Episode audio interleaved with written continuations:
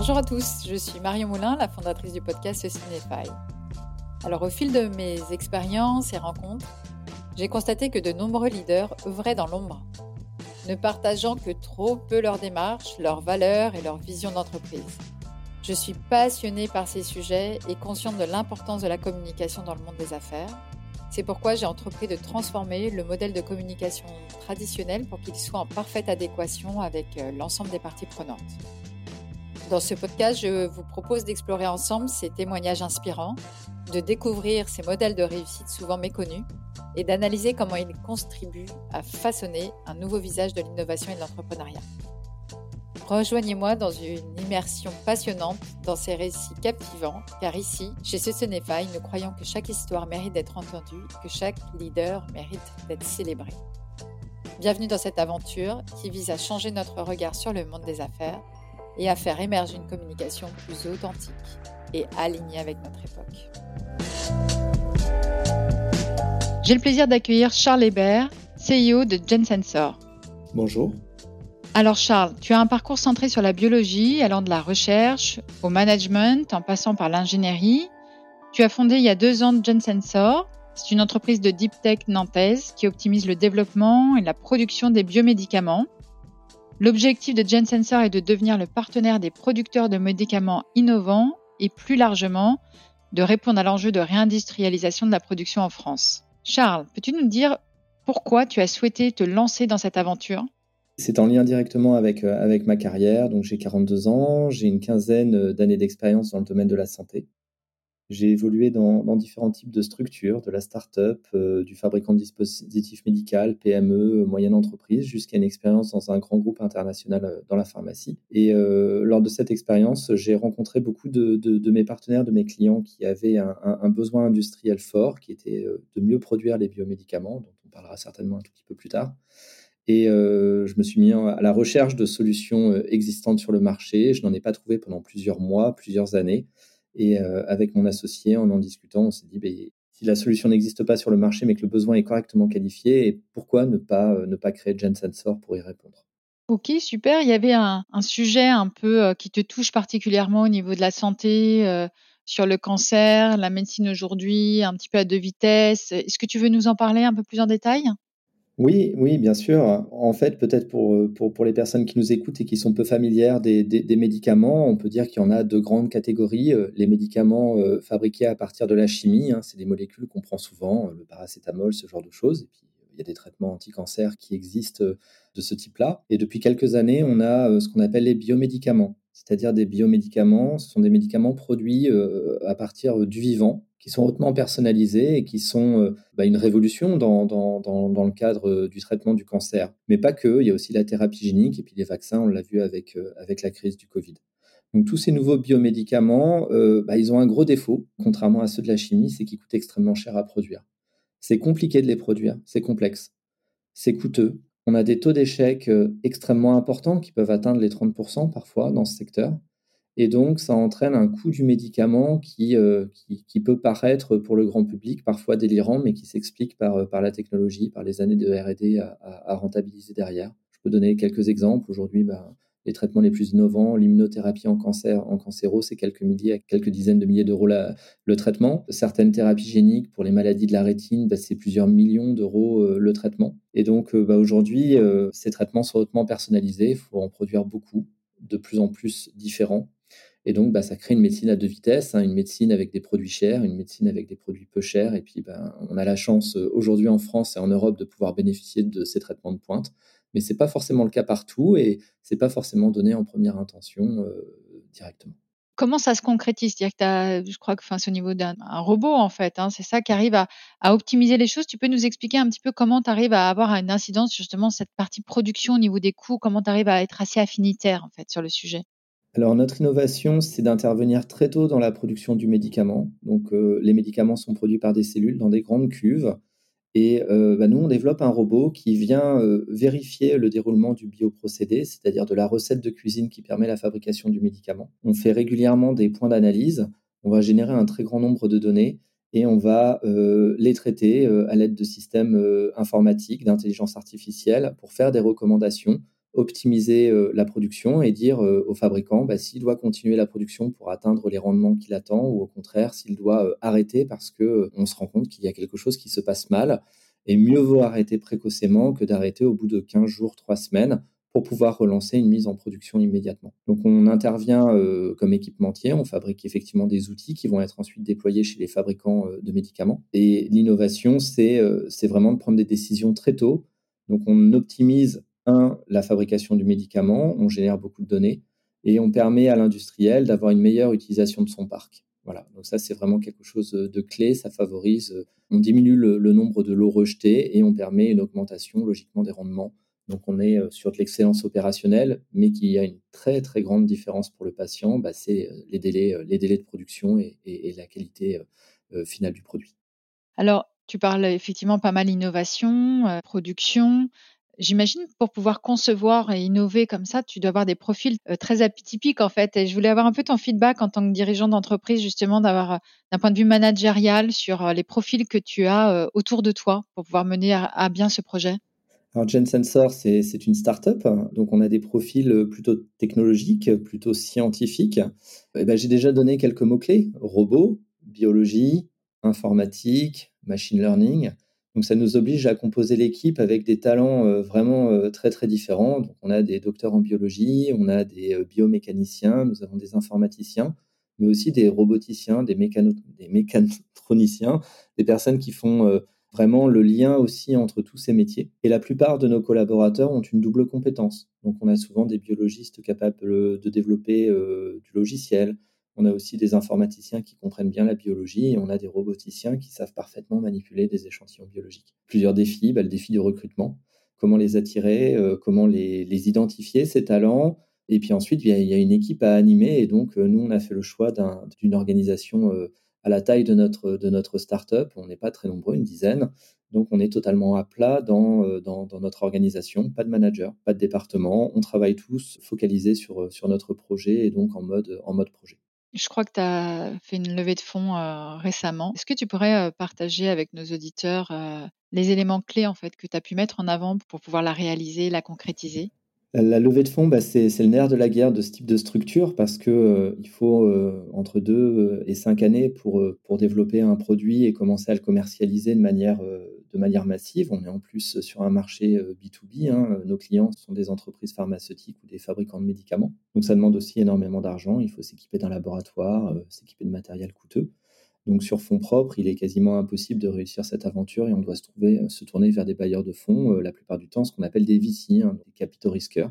C'est un parcours qui est très long pour un, chef d'entreprise dans le cadre d'une start-up. Il ne faut, faut pas le négliger. Nous, on a commencé il y a un peu plus d'un an et on a fini notre levée de fonds en juin de cette année juin 2023. Ce qu'on a mis en avant pour, pour cette levée de fonds, bah, c'est déjà euh, la taille du marché, euh, un, vrai besoin de, de, réindustrialisation en France, quelque chose qu'on a pu voir avec la crise du Covid et qui s'est poursuivi ces derniers mois avec euh, bah, des médicaments de plus en plus difficiles à, à trouver dans les pharmacies. Parfois, on parle de médicaments vraiment basiques, hein, comme du paracétamol, mais imaginez quand il s'agit d'un anticancer, d'une chimio ou d'une thérapie génique, c'est encore plus compliqué, les chaînes d'approvisionnement sont très complexes.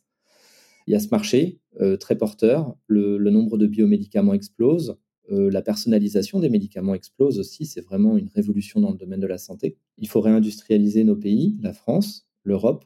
Donc le marché était mûr et on avait euh, beaucoup de traction auprès des futurs utilisateurs qu'on avait qualifiés. Donc ça, ça a rassuré nos investisseurs.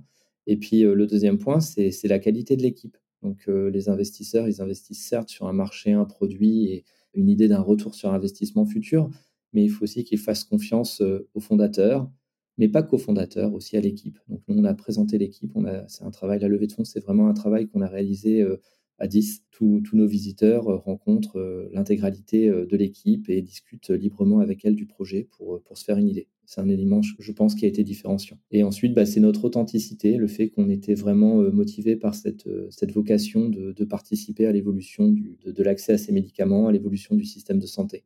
Et ça, je pense que ça, ça a aussi participé à les convaincre. Tu évoques effectivement le fait même, alors c'est plus sur un des sujets, la personnalisation des médicaments qui se développe de plus en plus. Donc j'imagine que c'est un marché effectivement en devenir. Pour les auditeurs qui n'identifient pas bien ce que c'est, tu peux nous dire ce que c'est des médicaments de plus en plus personnalisés? Bien sûr. on va prendre le cas du cancer, hein, qui peut, concerner beaucoup, beaucoup de personnes qui nous écoutent.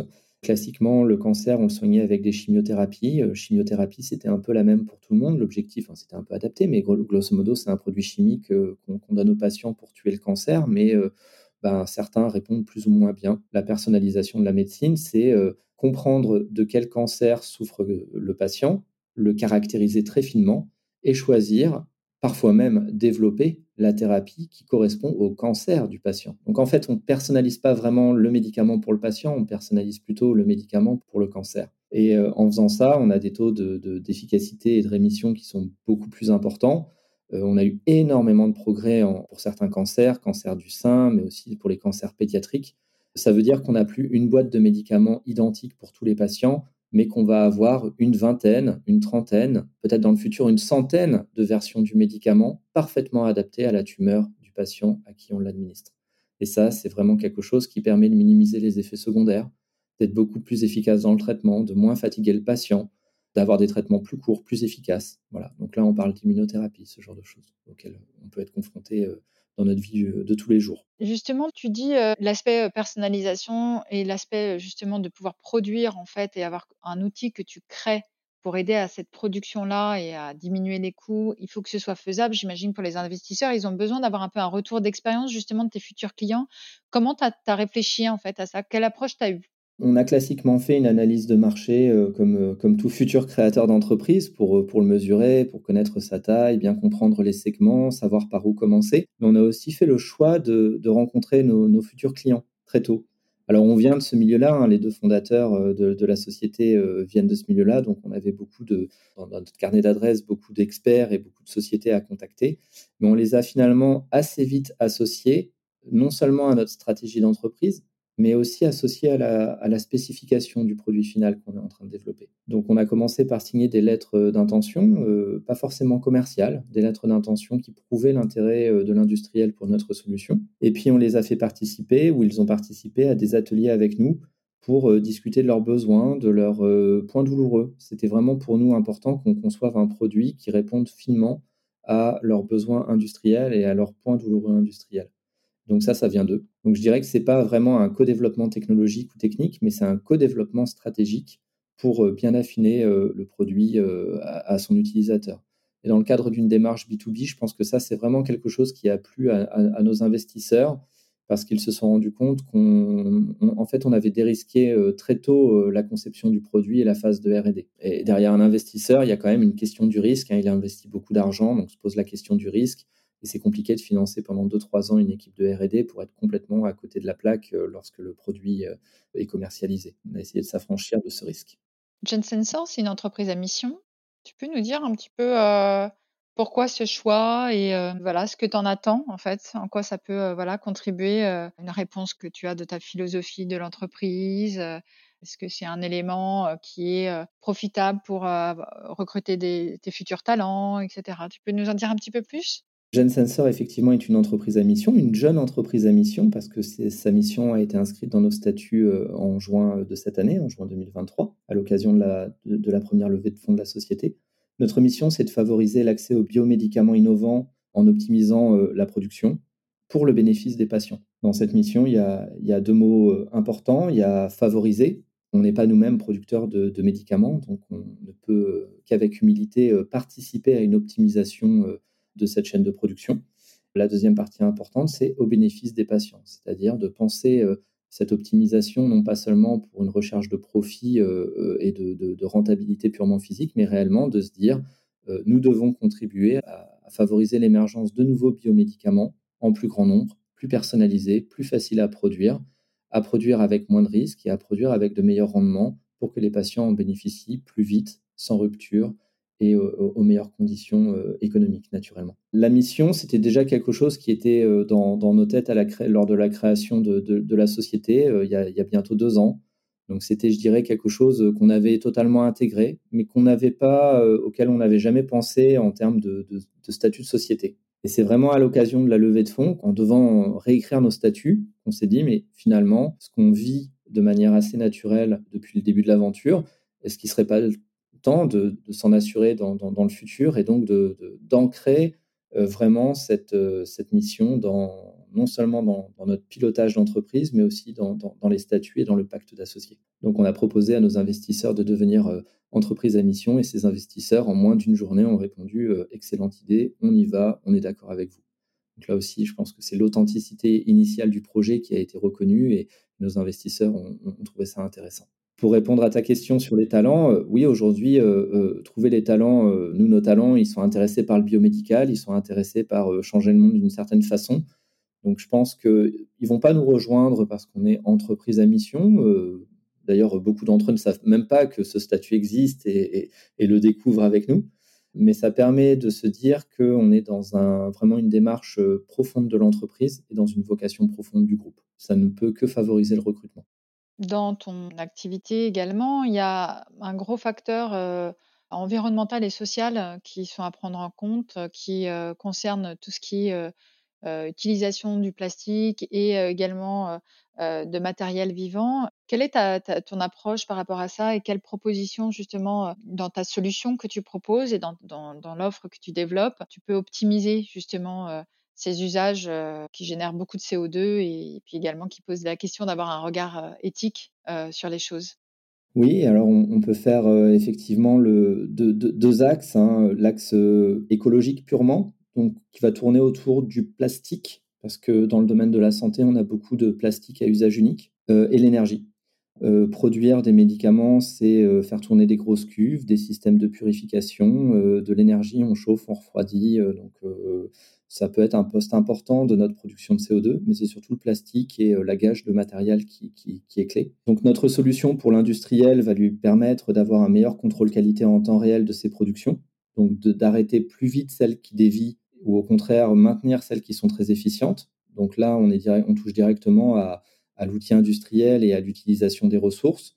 Si ça va mal, inutile de continuer à gâcher du matériel pendant plusieurs jours, on arrête et on recommence, on nettoie et on recommence.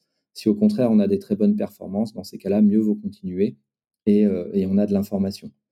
À l'échelle de notre société, GenSensor, bah, c'est euh, réfléchir à nos plans expérimentaux essayer de voir si on a vraiment besoin de faire 10 euh, analyses, 20 analyses qui vont avoir une incidence sur euh, la quantité de plastique qu'on consomme ou sur l'utilisation du matériel. Hein. On a aussi euh, beaucoup de centrifugeuses, de, frigos, de congélateurs, donc ça pose une question sur nos, ressources et notre utilisation. Ça, on peut vraiment, jouer dessus sur un plan purement planification de nos expérimentations et dans le choix aussi de, nos partenaires partenaires, euh, fournisseurs, euh, cycle de vie du produit, plastique, recyclage. Donc ça, c'est à notre échelle que ça joue et c'est pas chez nos clients. Pour l'aspect euh, éthique, ben, dans biomédicaments, il y a bio. Donc pour rassurer les auditeurs, on ne produit pas les, médicaments sur des animaux, mais on les produit quand même sur des cellules. Ça reste quelque chose de vivant, quel que soit le type de cellule. Hein. Ça peut être une algue, ça peut être une cellule d'origine humaine ou, ou, ou animale.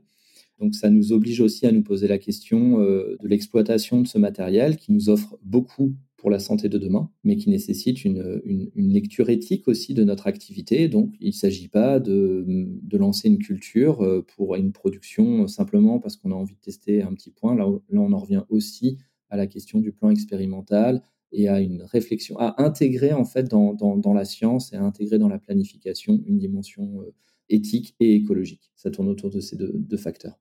Dernière petite question euh, de ce podcast. Si je te donnais une baguette magique, qu'est-ce que tu en ferais aujourd'hui? Avec ma baguette magique, j'adorerais euh, redéfinir les contours du management. C'est pour moi euh, une vraie expérience de transformation personnelle, la création de cette entreprise. J'ai eu à manager des équipes de, différentes tailles et puis bah, avec GenSensor, bah, il me faut recomposer une équipe, la manager, travailler avec des collaborations. Et euh, une des particularités de, notre entreprise, c'est qu'on a beaucoup de générations. On a des générations X, Y, Z à faire travailler ensemble. Et donc, euh, tous les modèles managériaux qu'on m'a appris, euh, ben, je, dois les, décomposer, les recomposer, les réapprendre ou les désapprendre en fonction des situations. Donc, avec ma baguette magique, j'aimerais pouvoir un peu redéfinir les contours du management à, à, pareil, à horizon 2024, en intégrant des nouvelles modalités de travail, naturellement le télétravail, mais aussi euh, l'hybride, euh, des équipes euh, internationales qui sont de petite taille. Donc, comment faire fonctionner ces équipes ensemble? Et puis aussi ce lien entre une start-up petite naturellement et des grands groupes industriels qui peuvent parfois compter plusieurs dizaines de milliers de collaborateurs. Donc on a des, biais culturels totalement différents, parfois une aversion au risque, parfois au contraire trop de risques dans, dans, la gestion de projet. Et donc, ma baguette magique, ce serait repenser les cadres avec peut-être au cœur de ce management une idée de bien-être, une idée de, de, réalisation personnelle et, et de quête de sens. Définitivement. Parfait. Merci beaucoup pour ce partage. En tout cas, Charles, c'était une super émission. Je pense qu'il va éclairer nos auditeurs.